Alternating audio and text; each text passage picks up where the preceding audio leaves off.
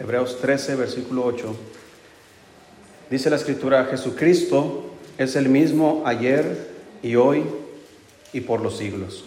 Oremos, Dios, gracias por su palabra, bendígala, Señor. Ayúdanos, Señor, a entenderla y practicarla. Bendiga este tiempo, por favor, quite cualquier distracción de nuestras mentes. En el nombre de Jesús se lo pedimos. Amén. Dice la escritura, Jesucristo es el mismo ayer y hoy y por los siglos. Al decir ayer, no se refiere a ayer sábado, se refiere a la eternidad pasada. Y al decir hoy, se refiere al presente y después dice, y por los siglos, ¿verdad? Eh, toda la eternidad futura, Jesucristo es el mismo. Y una de las cosas, hermanos, que hoy día se necesita recalcar para nosotros como cristianos es reconocer, hermano, que Jesucristo sigue siendo Dios. Jesucristo no ha cambiado. El mundo trata de cambiar, hermanos, a Dios y trata de satisfacer sus propios deseos, tratando de cambiar a Dios, cambiar su palabra, tratando de cambiar sus mandamientos. Todo el mundo, hermanos, va a querer justificar sus propios pecados, hermanos, tratando de acomodar a Dios a sus pecados o simplemente eliminar a Dios de sus vidas. Entonces, si Dios no se amolda a mi vida, entonces eliminamos a Dios. Es lo que esta sociedad está haciendo. Y todas las personas que están tratando de, hacer su propia vida a su antojo, sin ley, sin, sin nada que les gobierne, o, Dios te sujetas a mí, o Dios te vas de mi vida. Eso es lo que está haciendo la gente. Nosotros como cristianos, hermanos, debemos recordar quién es nuestro Dios, quién es Él, cómo es Él. Él sigue siendo el mismo. Así que todo lo que la Biblia habla acerca de Él, hermanos, hoy día sigue siendo igual exactamente como es. No ha cambiado ni un mínimo, hermanos, en su esencia. Jesucristo, hermanos, no ha cambiado en su amor, en su misericordia, en su perdón. Él sigue siendo exactamente el mismo. Hay un nombre, hermanos, con el cual Dios se reveló a su pueblo en Egipto. Y ese nombre, hermanos, junto con una descripción que Él da, Él nos muestra tal cual es. Y ese nombre está en Éxodo capítulo 3. Jesucristo, hermanos, sigue siendo el mismo desde la eternidad hasta la eternidad. Éxodo capítulo 3.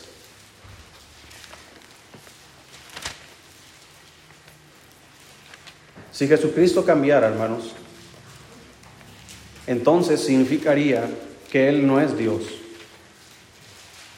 Dios, hermanos, no puede cambiar. Porque si pudiera cambiar, si Él está bien y pudiera mejorar, significa que ahorita no, es, no, está bien, no es el mejor. Si Él estuviera bien y mañana estuviera mal, entonces eh, no pudiéramos confiar en un Dios así. Pero nuestro Dios, hermanos, sigue siendo el mismo. Él no cambia. Nosotros somos los que cambiamos. Nosotros somos los que en la vida a veces nos lleva de un lugar a otro y nos cambia las circunstancias, las personas, su palabra. Y nosotros estamos en constante cambio. Siempre estamos cambiando. Siempre estamos o mejorando o estamos empeorando. Pero siempre, hermanos, estamos en constante cambio. Ojalá que todos nosotros estemos hacia, hacia mejor, estar mejorando. Si vamos a cambiar, que sea para mejor. Si vamos a cambiar, hermanos, que sea para bendición, para edificación y nunca cambiar hacia atrás. Pero Jesucristo no tiene ese problema. Él sigue siendo el mismo, su esencia. Mira, hermanos, Él prometió algo a su iglesia. Que cada vez que nos reuniéramos en su nombre, Él iba a estar con nosotros en medio. ¿Usted cree eso? Él está aquí. Ahora usted dirá, pero ¿por qué no lo podemos ver? Pues yo también quisiera verlo, hermano. Pero por, el momento, como el apóstol Pedro lo dijo, ¿verdad? Que por el momento no lo podemos ver, eh, le amamos, ¿verdad? Sin haberle visto. Y que por lo pronto no le podemos ver, pero hermanos, tenemos una promesa, le veremos tal como Él es. ¿No le da ánimo eso, hermano? ¿No le da gozo saber que aunque ahorita no lo vemos, lo vamos a ver? Y tal vez más pronto de lo que usted se imagina. Pero Él está aquí, hermanos, con nosotros. Él está aquí en espíritu. Él está eh, observando nuestras vidas, nuestros corazones. Él conoce nuestros pensamientos. Él sigue siendo exactamente el mismo. Así que mira el nombre con el cual Dios se reveló a su pueblo. Éxodo 3, versículo 1. Si lo tienes, hermano. Dice ahí, apacentando Moisés las ovejas de Jetro, su suegro, sacerdote de Madián, llevó las ovejas a través del desierto y llegó hasta Oreb, monte de Dios. Y se le apareció quién, hermanos? El ángel de Jehová, en una llama de fuego, en medio de una zarza. Y él miró y vio que la zarza ardía en fuego y la zarza no se consumía. Entonces Moisés dijo, iré yo ahora y veré esta grande visión. ¿Por qué causa la zarza no se quema? Viendo Jehová él iba a ver, lo llamó Dios de en medio de la zarza y dijo, Moisés, Moisés. Y él respondió, heme aquí. Y dijo, no te acerques, quita tu calzado de tus pies, porque el lugar en que tú estás, tierra santa es. Y dijo, yo soy el Dios de tu padre, el Dios de Abraham, Dios de Isaac y Dios de Jacob. Entonces Moisés cubrió su rostro porque tuvo miedo de mirar a Dios. Dijo luego Jehová, bien he visto la aflicción de mi pueblo que está en Egipto y he oído su clamor a causa de sus exactores, y pues he conocido sus angustias. Y he descendido para librarlos de mano de los egipcios y sacarlos de aquella tierra a una tierra buena y ancha, a tierra que fluye leche y miel, a los lugares del cananeo, del eteo, del amorreo, del fereceo, del ebeo y del jebuseo. El clamor pues de los hijos de Israel ha venido delante de mí, y también he visto la opresión con que los egipcios los oprimen. Ve por tanto ahora y te enviaré a Faraón para que saques de Egipto a mi pueblo, los hijos de Israel. Entonces Moisés respondió a Dios, ¿quién soy yo para que vaya a Faraón y saque de Egipto a los hijos de Israel? Y él respondió, ve, porque yo estaré contigo. Y esto te será por señal de que yo te he enviado. Cuando hayas sacado de Egipto al pueblo, serviréis a Dios sobre este monte. Dijo Moisés a Dios, he aquí que yo llego a los hijos de Israel y les digo, el Dios de vuestros padres me ha enviado a vosotros. Si ellos me preguntaren, ¿cuál es su nombre? ¿Qué les responderé? Y respondió Dios a Moisés, yo soy el que soy. Y dijo, así dirás a los hijos de Israel, yo soy, me envió a vosotros. Ahí conocemos, hermanos, este nombre de Dios. Es un nombre infinito. Es un nombre que ilustra, hermanos, y nos, nos muestra a nosotros cómo es Dios. Él es, ese yo soy el que soy, es autoexistente. No fue creado por nadie. No fue que, como, como se dice del universo, ¿verdad? Que fue eh, una, ¿cómo se dice? Una explosión. Y que de ahí se crearon todas las cosas. Dios no fue creado por nadie. Él es el creador. Por eso dice Jesucristo es el mismo desde la eternidad, siempre ha existido, siempre ha estado en la eternidad y, existirá, hermanos, por toda la eternidad. Porque Dios, hermanos, está fuera del tiempo. Él creó el tiempo.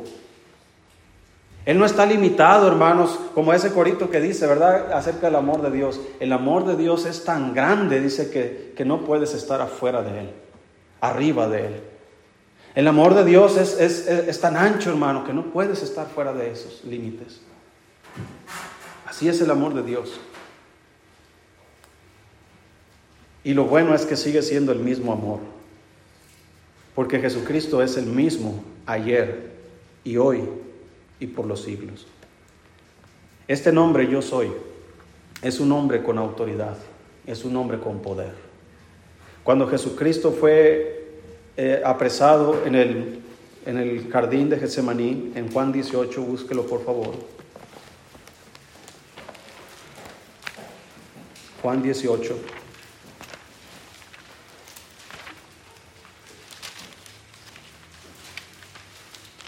Él se dio a conocer con este nombre.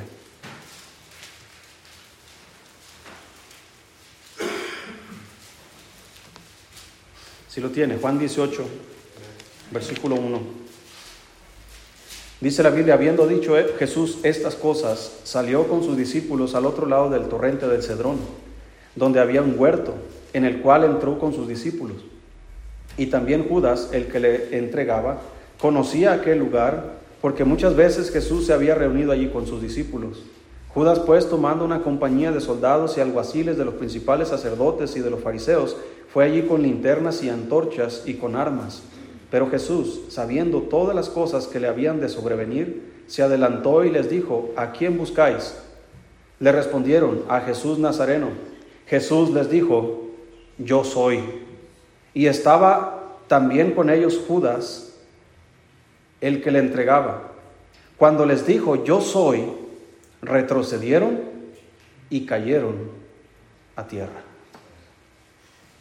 Hermanos, la forma en cómo Jesús dijo estas palabras hizo que estas personas se apartaran, hermanos, y cayeran a tierra. Cuando Dios apareció a Moisés en medio de la zarza, dice la Biblia que, que Moisés, cuando supo que era Dios, dijo que se cubrió el rostro porque tenía miedo de mirar a Dios. Es un hombre con poder, es un hombre con autoridad. Jesucristo, hermanos, es el gran yo soy. Y él usó ese nombre repetidas veces mientras enseñaba a las personas y usaba su nombre yo soy con una descripción, hermanos, que nos dice a nosotros cómo es nuestro Dios. Mire Apocalipsis 1, versículo 8. Vamos a ir viendo una por una. El libro de Apocalipsis capítulo 1, versículo 8. El apóstol Juan, hermanos, está en una isla por causa de Jesucristo. Y vea lo que dice aquí, eh, Apocalipsis 1, versículo 8.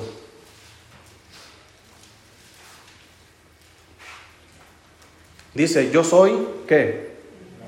El alfa y la omega, principio y fin. Dice el Señor, el que es, el que era y el que ha de venir, el Todopoderoso. Yo, Juan, vuestro hermano y copartícipe vuestro en la tribulación, en el reino y en la paciencia de Jesucristo, estaba en la isla llamada Patmos por causa de la palabra de Dios y el testimonio de Jesucristo. Yo estaba en el Espíritu en el día del Señor y oí detrás de mí una gran voz que, como de trompeta que decía, yo soy el alfa y la omega, el primero y el último. Escribe en un libro lo que ves y envíalo a las siete iglesias que están en Asia, a Éfeso, Esmirna, Pérgamo, Tiatira, Sardis, Filadelfia y la Odisea. Hermanos, aquí el Señor se muestra a Juan y le dice, yo soy el alfa y omega. Mire, para que vea la diferencia, hermano. Cuando Jesucristo estaba entre sus discípulos, Él se relacionaba con Juan, con Pedro, con Jacobo, comía con ellos, viajaba con ellos, en el barco iba con ellos, en ocasiones vieron su gloria. En aquel caso, cuando eh, los tres discípulos, Juan, Jacobo y Pedro, vieron a Cristo transfigurado con vestiduras blancas, ellos tuvieron oportunidad de ver su gloria en varias ocasiones pero tuvieron una familiaridad con él, hermanos, de, discípulo a maestro, pero en este caso es muy distinto. El apóstol Juan, hermanos, aunque se relacionó con Cristo, ahora su respeto, y no digo que no tenía respeto antes, pero el temor ahora al mirar a Jesucristo de esta manera. Dice ahí en el versículo 12, y me volví para ver la voz que hablaba conmigo y vuelto vi siete candeleros de oro. Y en medio de los siete candeleros a uno semejante al Hijo del Hombre, vestido de una ropa que llegaba hasta los pies y ceñido por el pecho con un cinto de oro. Su cabeza y sus cabellos eran blancos como blanca lana, como nieve, sus ojos como llama de fuego y sus pies semejantes al bronce bruñido, refulgente como en un horno, y su voz como estruendo de muchas aguas, tenía en su diestra siete estrellas, de su boca salía una espada aguda de dos filos, y su rostro era como el sol cuando resplandece en su fuerza. Cuando le vi, caí como muerto a sus pies. Y él puso su diestra sobre mí diciendo, no temas, yo soy el primero y el último, y el que vivo y estuve muerto mas he aquí que vivo por los siglos de los siglos. Amén. Y tengo las llaves de la muerte y del Hades. Hermanos, e, es impresionante lo que el apóstol Juan está presenciando aquí. Él está mirando a Cristo, hermanos, e, y lo está describiendo cómo lo estaba mirando. Y, y Cristo está hablando con él, hermanos, y él tiene temor. Pero Cristo le pone su brazo y le dice, no temas. Hermano, gracias a la crucifixión, gracias a la resurrección, ya no tenemos temor. Porque aunque no podemos ver a Cristo, hermanos, el día que lo veamos, si Cristo viene hoy, hermanos, dice la Biblia que Él va a venir en las nubes. Dice que los muertos en Cristo van a resucitar primero y nosotros, los que hayamos quedado hasta aquel día, seremos arrebatados para estar con el Señor. Imagínese ese día, hermano. No va a haber temor de apartarse de Él. No va a haber temor, hermanos, de, un juicio, sino al contrario, vamos a ser, eh, si somos amados ahora que no le vemos, hermanos, imagínese el amor de Dios y todo lo que implica Dios para nuestras vidas cuando estemos en su presencia. Es impresionante, hermano. Créame que nuestra mente no, no cabe lo inmenso que va a ser el cielo. Solamente probamos ahora un poquito. Pero Jesucristo sigue siendo el mismo. Él es el principio y el final. Él es desde la eternidad hasta la eternidad. Esto significa, hermano, que Él sigue teniendo el poder, sigue teniendo la autoridad, sigue teniendo el control. Cuando Cristo resucitó de los muertos, la Biblia dice que Dios lo puso sobre todo nombre, le dio un nombre que es sobre todo nombre, para que en el nombre de Jesucristo se doble toda rodilla de los que están en el cielo y de los que están en la tierra y los que están debajo de la tierra. ¿Sabes quiénes son los que están debajo de la tierra? Todos aquellos que están condenados. La Biblia dice en Apocalipsis que un día el, infierno va a dar los muertos que había en él, el mar va a dar los muertos que había en él, y ya no va a haber lugar para el cielo y para la tierra porque las primeras cosas pasaron. Y todos los muertos, grandes y pequeños, van a estar delante de Dios. La palabra muertos, cuando se menciona ahí, está hablando de gente que nunca conoció al Señor, de gente que rechazó al Señor, de gente que no se arrepintió de sus pecados estarán de pie delante de Dios y serán juzgados por los libros que fueron abiertos. Y un libro será abierto, el cual es el libro de la vida. Y el que no se halló inscrito en el libro de la vida será lanzado al lago de fuego, el cual es la muerte segunda. Pues esos muertos que están ahorita debajo de la tierra, también se arrodillarán delante de Jesucristo y confesarán que Jesucristo es el Señor. Pero ya será tarde para ellos. Él es el principio. Esto significa que Él ya estuvo en tu vida antes. Esto significa desde que antes de que tú fueses concebido, Él ya tenía, ya te tenía en su mente. La Biblia dice que fuimos escogidos en Él antes de la fundación del mundo. Ya estábamos en el plan de Dios. Así que cuando tú vienes al templo, vienes a la iglesia, vienes a los pies de Cristo y tienes arrastrando toda una historia en tu vida, déjame decirte, hermano, Jesucristo ya estuvo ahí. Él ya estuvo presente en cada aspecto en tu vida, en cada circunstancia, en cada cosa que tú padeciste, sea buena o sea mala, Jesucristo estuvo ahí. Ahora estás aquí. Y déjame decirte, Jesucristo ya está el día de mañana.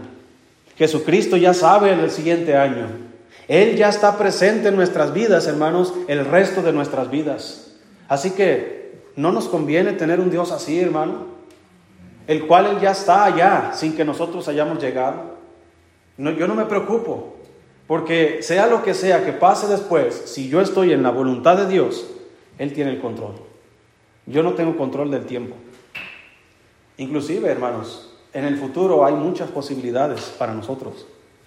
En el futuro está el matrimonio de nuestros hijos, en el futuro están nuestros nietos, en el futuro está eh, lo que nunca queremos hablar, la muerte. Jesucristo ya está ahí en ese día. Yo deseo, hermanos, que Cristo viniera y que todos nos fuéramos con Él, sin pasar por la muerte. Pero si aún así pasáramos por la muerte,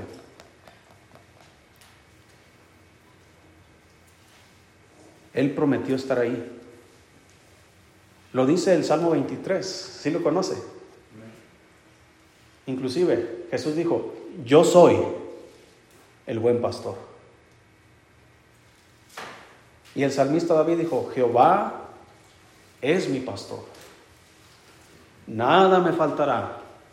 Etcétera, etcétera, etcétera. Aunque ande en valle de sombra de muerte, no temeré mal alguno, porque tú estarás conmigo.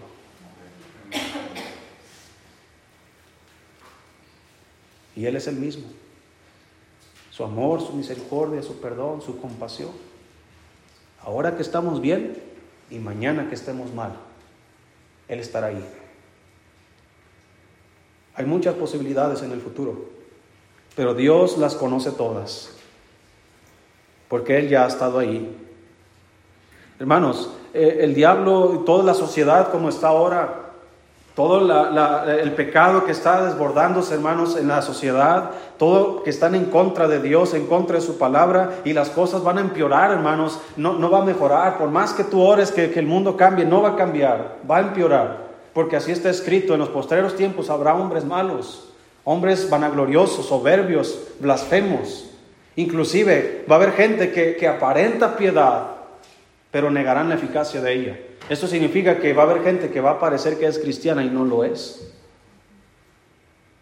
Y las cosas van a empeorar. Dice la Biblia que, que los últimos días iban a ser como en dos eh, ocasiones en la Biblia, como en los días de Sodoma y de Gomorra y como en los días de Noé. Así que estudie la vida de Noé, estudie la, la, la, la época de Noé. Y dice la Biblia que el continuo pensamiento de los corazones de los hombres era solamente el mal. y es el, el, pensamiento de la sociedad hoy día. El mal, el mal, el mal. Quieren pervertir a los niños, quieren pervertir la familia, quieren pervertir todo, hermano. Quieren desechar a Dios de, de las iglesias inclusive. Quieren sacar a Dios de las escuelas, quieren sacar a Dios de los hogares, quieren sacar a Dios, hermanos. El hombre está enojado contra Dios. Pero Dios sigue siendo el mismo.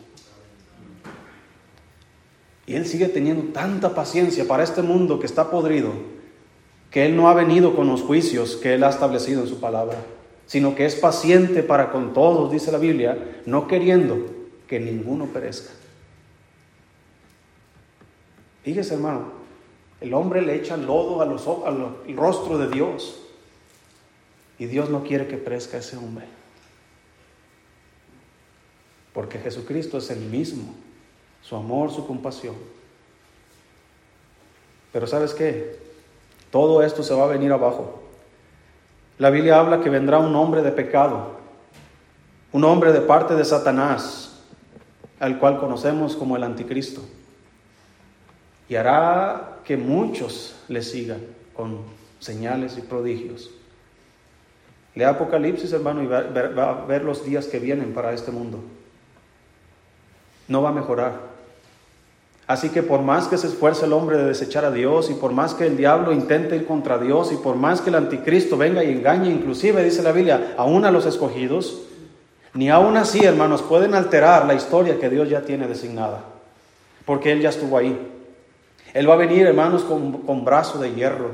Él va a venir con una espada, hermanos, que sale de su boca y va a destruir a todos sus enemigos. Él va a venir y va a establecer su reino, hermanos, y el hombre, nosotros reinaremos con Cristo porque Él ya estuvo ahí y nos prometió a nosotros todas estas cosas.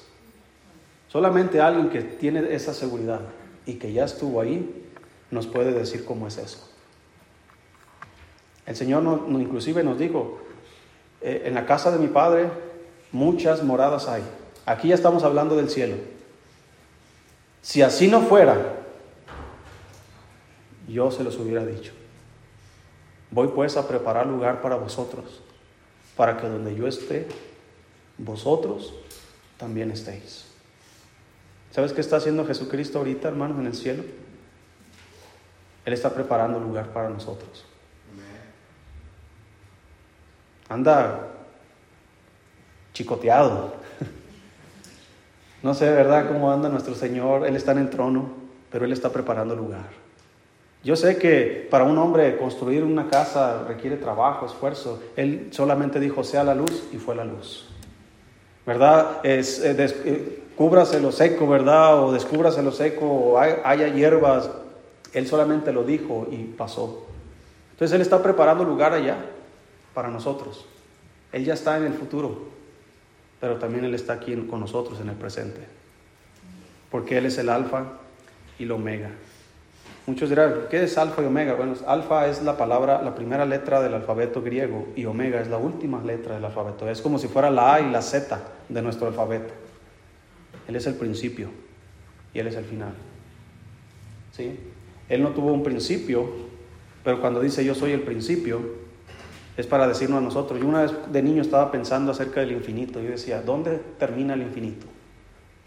Estaba en mi cama ahí pensando, como uno es muy intelectual, pensando, el infinito.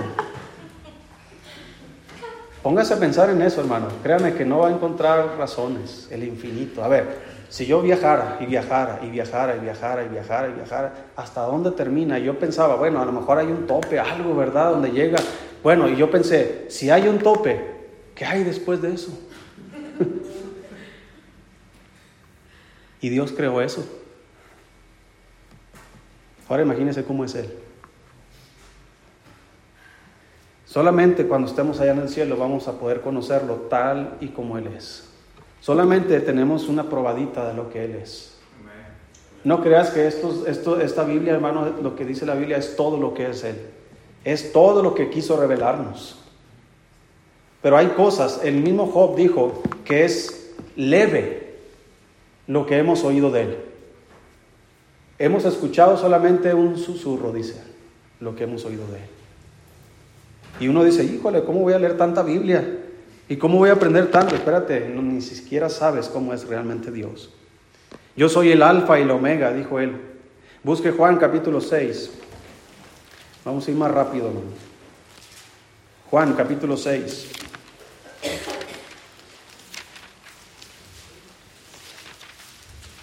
Cuando una persona, hermanos, cuando dos jóvenes comienzan a pretenderse, al principio solamente es una atracción, ¿verdad? Algo, algo hay ahí. Algo pasa en el corazón de, los jóvenes cuando se atraen. Pero conforme comienzan a conocerse, es como comienzan a enamorarse. Comienzan a, conocer a la otra persona, sus virtudes, sus defectos, lo bueno, lo malo. Comienzan a, a enamorarse en ese sentido.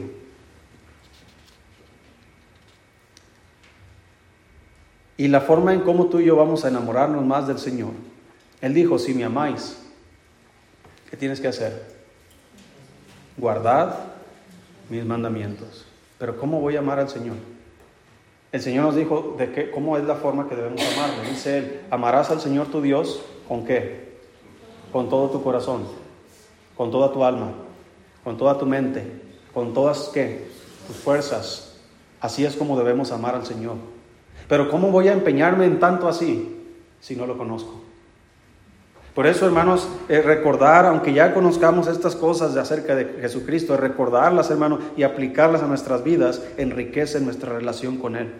Nos acerca más a Él. Porque si Él es el alfa y el omega, significa que yo no debo preocuparme por el futuro, porque si yo confío en Él, entonces mi, mi futuro está asegurado. Mi futuro está firme. No, nada va a alterar el futuro a menos que Él lo apruebe. Pero cuando no conocemos a Dios correctamente, andamos preocupados acerca del futuro. ¿Y qué va a pasar? ¿Verdad? Muchos cristianos alarmados. Sí supuesto, hermano, que hubo muchos cristianos alarmados que porque la vacuna del COVID era la, la marca la bestia. no, y que yo no me la voy a poner porque es la marca la bestia. Si supieran, cuando llegue la ni cuenta se van a dar las personas cuando la marca esté presente. Pero ¿por qué andaban preocupados? Porque no conocen a su Dios porque no conocen los mandamientos, porque no saben distinguir entre los tiempos, entre muchas otras cosas. Y ahí preocupados con el futuro. Híjole, ¿qué va a pasar con esto y qué va a pasar con la sociedad y con aquello? Gente, hermanos, ¿cuántas veces el mundo se ha acabado según? No, que se va a acabar en el 2000. ¿Cuánta gente en muchos países ah, amontonaron agua y comida y provisiones? Y, eh, hay, hay, lugares, hermano, donde tienen búnkers llenos de comida, inclusive He escuchado por ahí que hay gente rica, hermano, preparada para el apocalipsis, porque saben que todo eso va a venir. Inclusive la Biblia dice que los hombres se escondieron en cuevas y en cavernas de la tierra. No creas que está hablando de cuevas y cavernas en el sentido rústico. Está hablando de gente que ya tiene listo esas cosas. Pero hermano, el, el cielo y la tierra pasarán. ¿De qué les sirven esos búnkers? Y Dios ya conoce esa historia. Así que me la enseña a mí y me dice, tú no temas, porque he aquí yo vengo pronto, dice él, y mi galardón conmigo. Así que los muertos en Cristo resucitarán primero.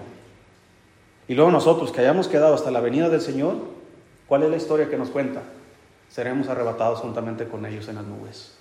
Así que yo no me preocupo por eso, porque Él es el alfa y el omega. Pero también dice Juan 6, versículo 25.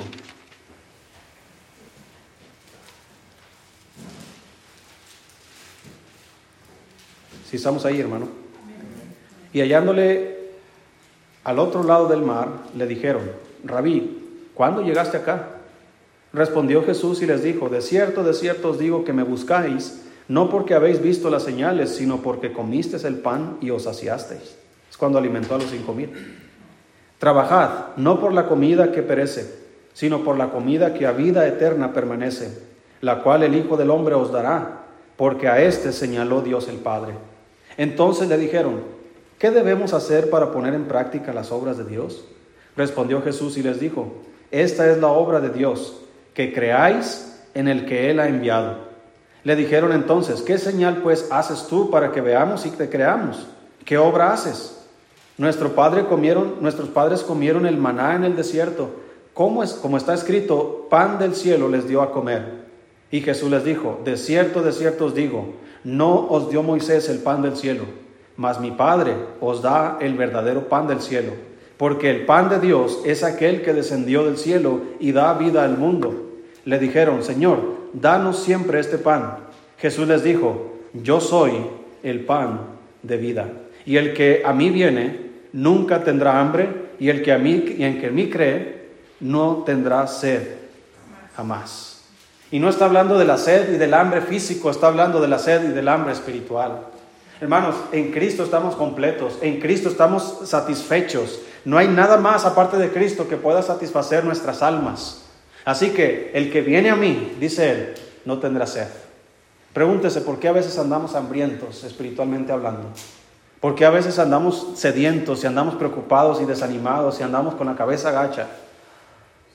Porque andamos desnutridos sin fuerzas. Él dice, yo soy el pan de vida. Cualquier persona que crea en Él será salvo y, será saciado, hermano. Esta gente había comido ese, la multiplicación de los panes y los peces. Y le dice, nuestros padres comieron el maná. ¿Sabes lo que está diciendo la gente? Mira, Dios alimentó a su pueblo 40 años en el desierto con maná del cielo. ¿Qué haces tú? ¿Qué nos propones? ¿Qué no? Como si fuera político el Señor Jesús. A ver, tú qué, para votar por ti. Y voy a creer en ti. Fíjate la gente, voy a creer si me das de comer siempre. Así está el gobierno actual, ¿verdad? Quiere darnos de comer a todos para que podamos seguir con él, con la cuarta, la cuarta transformación. Ningún gobierno de este mundo, hermano, puede hacer lo que solamente el gobierno de Dios puede hacer. Ningún gobierno, ningún hombre en este mundo puede satisfacer el alma cansada, pero Cristo sí puede. Y Él lo hizo antes y lo sigue haciendo hoy, porque Él sigue siendo el pan de vida. Él dijo, yo soy el pan de vida. Cuando dijo yo soy el pan de vida, significa que siempre es el pan de vida. No hay un momento donde ya no sea el pan de vida. No hay un momento donde Él diga, ya no tengo pan para ustedes. Porque hermanos, Él es el pan de vida. Él es el único que puede satisfacer nuestras vidas. Él es el único hermano que nos puede mantener fuertes si vamos a Él. También dijo ahí en Juan 8, versículo 12. Dele más adelante. Juan 8, versículo 12. Dice la Biblia, otra vez Jesús les habló diciendo, yo soy la luz del mundo. El que me sigue no andará en tinieblas, sino que tendrá la luz de qué? De la vida. Yo soy la luz del mundo, dijo Jesucristo. Hermanos, eh, en otro pasaje el apóstol Juan dice que los hombres amaron más las tinieblas que la luz, por eso es que se ocultaban. Hermanos, tú y yo que somos hijos del día, que somos hijos de la luz, debemos andar, dice la Biblia, como hijos de Dios, amados. Debemos andar, hermanos, busque ahí, no, no pierda Juan, pero quiero que busque, hermano, segunda tesalonicenses.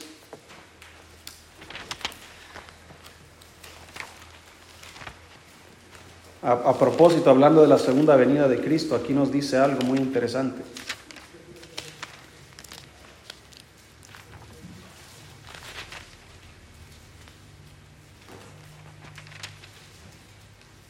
Segunda Tesalonicenses capítulo 2. Si estamos ahí. Dice la escritura, con respecto a la venida de nuestro Señor Jesucristo y nuestra reunión con Él, os rogamos, bien, me encantan esas palabras, hermano, y nuestra reunión con Él. Dice, os rogamos, hermanos, que no os dejéis mover fácilmente de vuestro modo de pensar, ni os conturbéis, ni por espíritu, ni por palabra, ni por carta, como si fuera nuestra, en el sentido de que el día del Señor está cerca. Nadie os engañe en ninguna manera porque no vendrá sin que antes venga la apostasía y se manifieste el hombre de pecado, el hijo de perdición.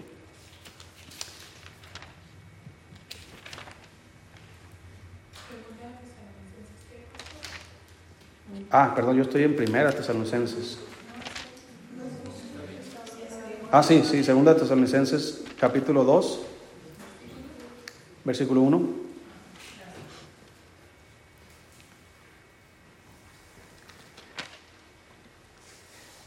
Entonces, no era este, hermano, el versículo, pero sí habla de la venida. Es en Primera Tesalonicenses, búsquelo por favor, capítulo 4. Es mi primer error en este año, hermano.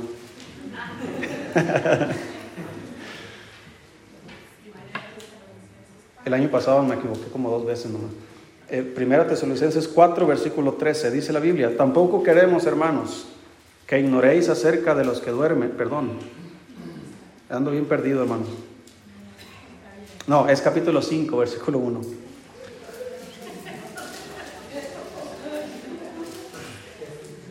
Es que no lo apunté, hermano, y lo traía aquí en la mente, dije, en la mañana lo voy a apuntar. Ahora que ya estamos ahí, es que no me distraiga, hermano. Ahora sí dice, pero acerca de los tiempos y de las ocasiones, no tenéis necesidad, hermanos, de que yo os escriba. Porque vosotros sabéis perfectamente que el día del Señor vendrá así como ladrón en la noche, que cuando digan paz y seguridad, entonces vendrá sobre ellos destrucción repentina, como los dolores a la mujer encinta, y no escaparán. Mas vosotros, hermanos, no estáis en tinieblas, para que aquel día os sorprenda como ladrón, porque todos vosotros sois hijos de qué, hermanos? e hijos del día. No somos de la noche ni de las tinieblas. Por tanto, no durmamos como los demás, sino velemos y seamos sobrios.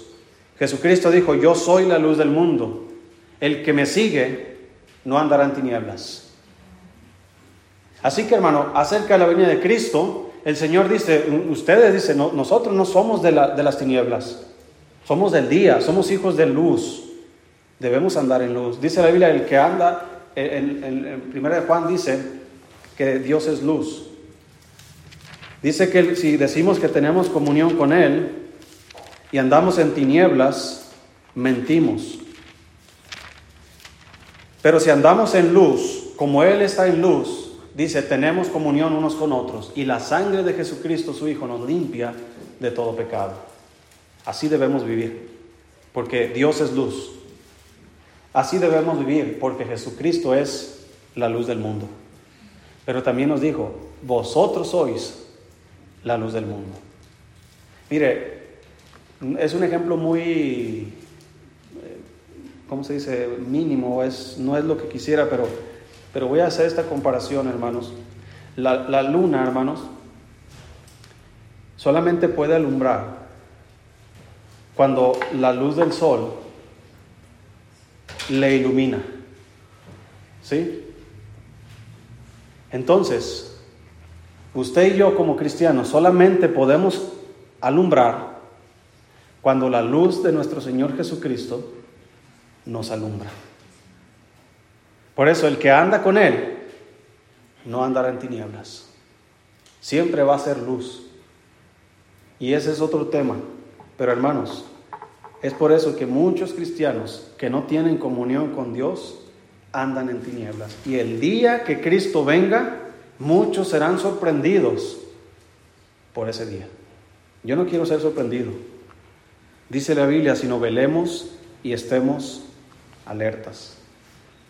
También nos dice la palabra de Dios en Juan capítulo 10. Ya vamos terminando, hermano. me faltan como unos 15 más, pero no se crea. Juan capítulo 10. Jesucristo es el alfa y la omega. Él dijo, yo soy el alfa y la omega. Yo soy el pan de vida. Yo soy la luz del mundo. Pero también dice en Juan 10, versículo 23. No, perdón, versículo 7. Volvió pues Jesús a decirles, de cierto, de cierto os digo, yo soy la puerta de las ovejas. Todos los que antes de mí vinieron ladrones son y salteadores, pero no lo oyeron las ovejas. Yo soy la puerta. El que por mí entrare será salvo, y entrará y saldrá y hallará pastos. El ladrón no vino, no viene sino para hurtar y matar y destruir. Yo he venido para que tengan vida y para que la tengan en abundancia.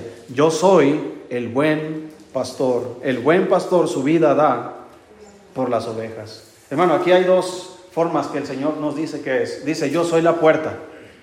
El que por mí entrar es, es, figurativamente, hermanos. Eh, una vez vi un... ¿Sí conoce la Iglesia Universal? ¿Cómo se llama esa iglesia? Es de brasileños. La Iglesia Universal, no recuerdo el nombre que llevan. Pare de sufrir. Sí, ¿verdad? Pare de sufrir. Hicieron una puerta, hermanos, de madera, grande, gigante sus templos son enormes. Hicieron una puerta y comenzaron a decirle a todas las personas, mire lo que dice, aquí tenemos la puerta. Así que hagan una fila y comiencen a pasar a través de ella para que sean salvos. Y todos los incautos ahí, hermanos, ahí están formados, pasando a través de esa puerta y, pensando que ya son salvos. Hermano, Cristo no es una puerta física. Él es la puerta al cielo. Él es la puerta. Cuando dice la Biblia que Dios le dijo a Noé que creara un arca, que formara el arca y la construyera, dice la Biblia, hermanos, que solamente le puso cuántas puertas? Una sola puerta. Y todos los que entraron por esa puerta en el arca, todos se salvaron. Y cuando Dios mandó las aguas, dice la Biblia, siete días antes, Dios cerró la puerta. Así que figurativamente podemos ver que esas personas fueron salvas por el arca, porque había una puerta de acceso. Todos los que entren por Jesucristo de esa puerta serán salvos. Jesucristo dijo también, yo soy el camino, la verdad y la vida. Y escuche lo que dijo después, nadie viene al Padre si no es por mí. Así que las buenas obras no sirven para ir al cielo, los santos no sirven para ir al cielo, la Virgen María o la Virgen Guadalupana, lo como quiera llamarle, no sirve para ir al cielo. San Toribio, San Jerónimo, San Francisco, todas estas personas, hermanos, son común y corrientes. Porque hay un solo Dios y un solo mediador entre Dios y los hombres, Jesucristo hombre. Porque no hay, dice la Biblia que nos fue dado un, un solo nombre en el cual podemos ser salvos en el nombre de Jesucristo. Así que, ¿quieres ir al cielo? Tienes que entrar por la puerta. Yo no voy a poner una puerta aquí, pero esa puerta es Cristo. Y una vez que entremos por esa puerta vamos a entrar a su redil. Y una vez que estemos en su redil, Jesucristo dijo, yo soy el buen pastor. Y mi vida doy por mis ovejas. Mis ovejas me conocen, dice, yo conozco mis ovejas y me siguen. Mi Padre que me las dio, dice, mayores que todos, y nadie las puede arrebatar de la mano de mi Padre. Así que hermano, Cristo es nuestro pastor. Cuando usted lea, hermanos, allá Salmo 23, usted puede imaginar el tierno cuidado de, de nuestro Señor hacia nuestras vidas. Jehová es mi pastor, nada me faltará. Y uno se pregunta, pero pastor, ¿por qué de repente tengo necesidades? Ok, ¿estás dentro del redil? ¿O estás fuera del redil? ¿Cuántos de ustedes pensaron un día de, adolescentes irse de su casa porque se enojaron? Varios, ¿verdad? Ah, ya estoy harto de esta vida, ¿verdad? Me voy a ir de mi casa. Después pensaste, ¿cómo voy a vivir? Un amigo mío que estudiamos juntos en el instituto dice que una vez se fue de su casa. Un día, un día duró. agarró su mochila, agarró una ropa y vámonos. Se fue, andaba en las calles, ahí en Hermosillo, y andaba buscando. Dice que llegó con una viejita y que a ver si le daba un burrito o algo.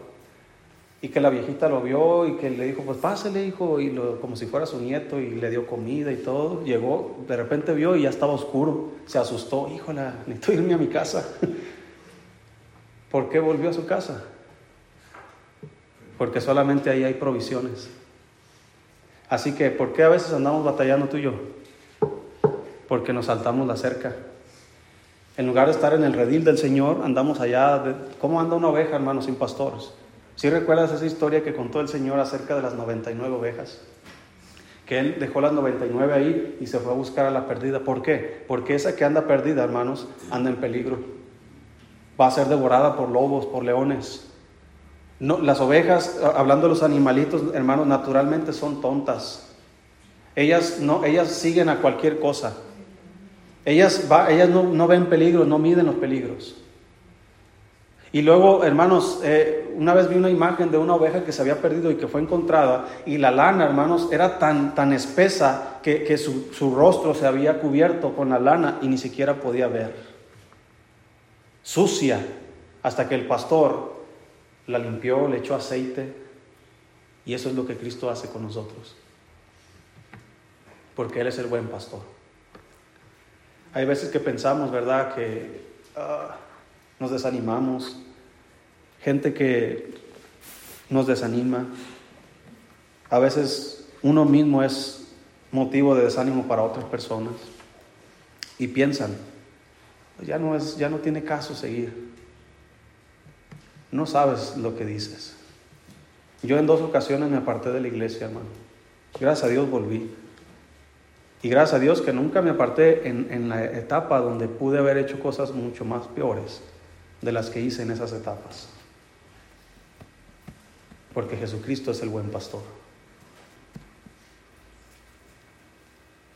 También la Biblia nos dice que Jesucristo dijo, yo soy la resurrección y la vida. El que cree en mí, aunque esté muerto. ¿Sabe que hay esperanza para nuestros seres amados que murieron en Cristo? ¿Y sabe esa esperanza que tenemos? ¿Dónde lo va a ver? Hermana, ¿dónde va a ver a su esposo? Él ya está ya cantando, ¿verdad? Y ya está disfrutando la gloria. Porque Cristo es la resurrección.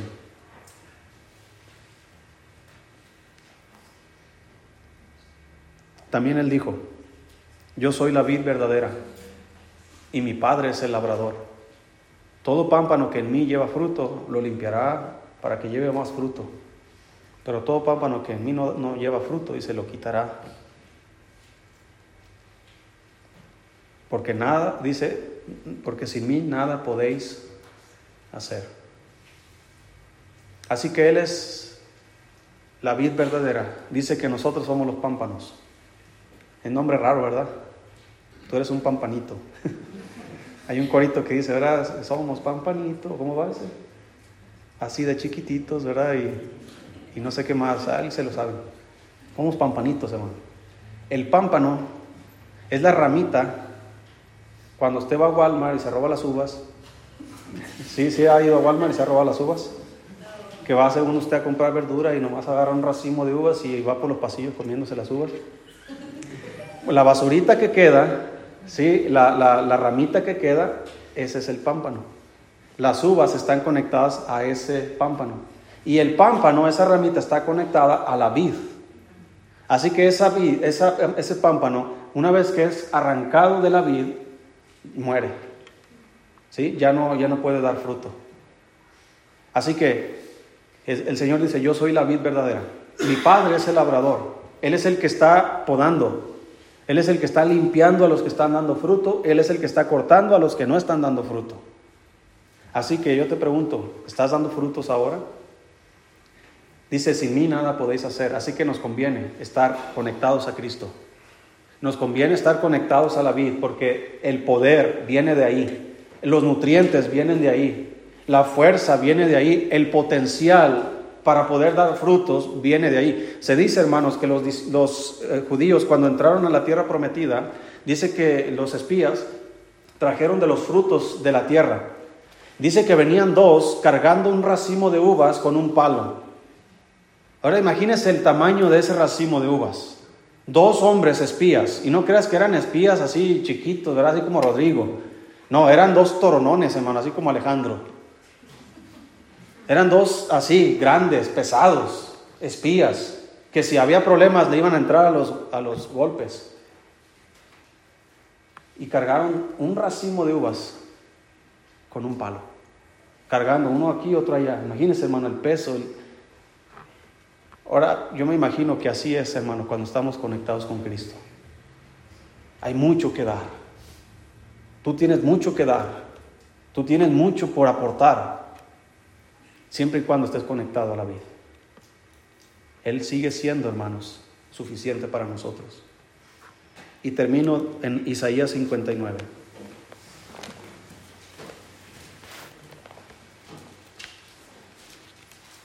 A mí me encanta este versículo, hermanos,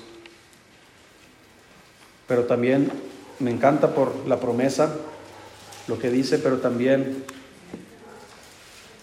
por la advertencia.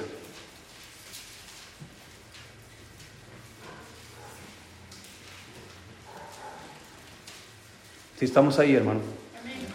Isaías 59, versículo 1 dice, He aquí que no se ha cortado la mano de Jehová para salvar, ni se ha grabado su oído para oír. Él oye la oración.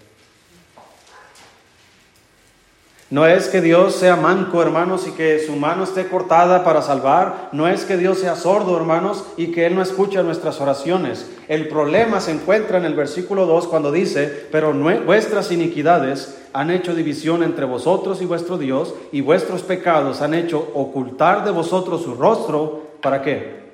Para no ir. El problema no está en Dios, hermanos. Dios no cambia.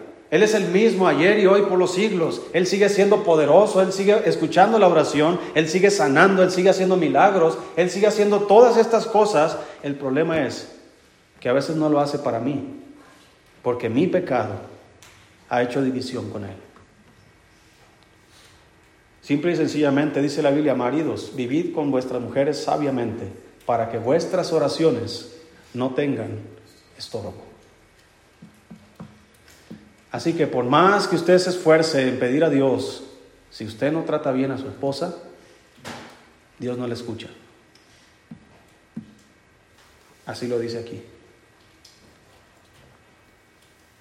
Pero Él sigue siendo el mismo, hermano.